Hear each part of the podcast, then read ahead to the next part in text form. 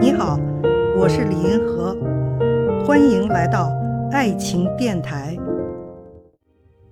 有一位听众提了这么一个问题哈，就说作为女性，您从什么时候意识到应该取悦自己，释放天性？我是二十八岁结的婚，婚后半年我才知道了身体快感这件事儿，从此就一发不可收，可以说就是欣喜若狂啊。当时和我那些女性朋友啊，比如说我嫂子，我就讲这个，哎呦，还有这么回事呢，就像发现了新大陆一样。后来我就是搞妇女研究啊，搞性研究啊，我才彻底的从理论上想透了，一个女人应该喜欢自己的身体，应该释放天性，追求快乐，而且呢，应当把快乐当做人生最值得追求的价值。我觉得从那个时候开始，我才真正意识到人生是应该这样来定目标的。当然，金钱呀、权力呀、名望啊这些东西呢，它也是有价值的。但是，对自己的生命最大的价值还是快乐。后来，我还发明了一个采蜜哲学，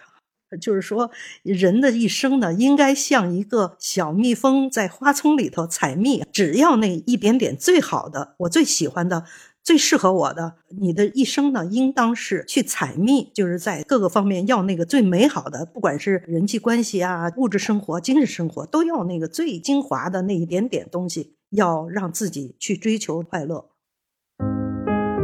看见爱，感受爱，遇到爱，我是李银河，我们下期再见。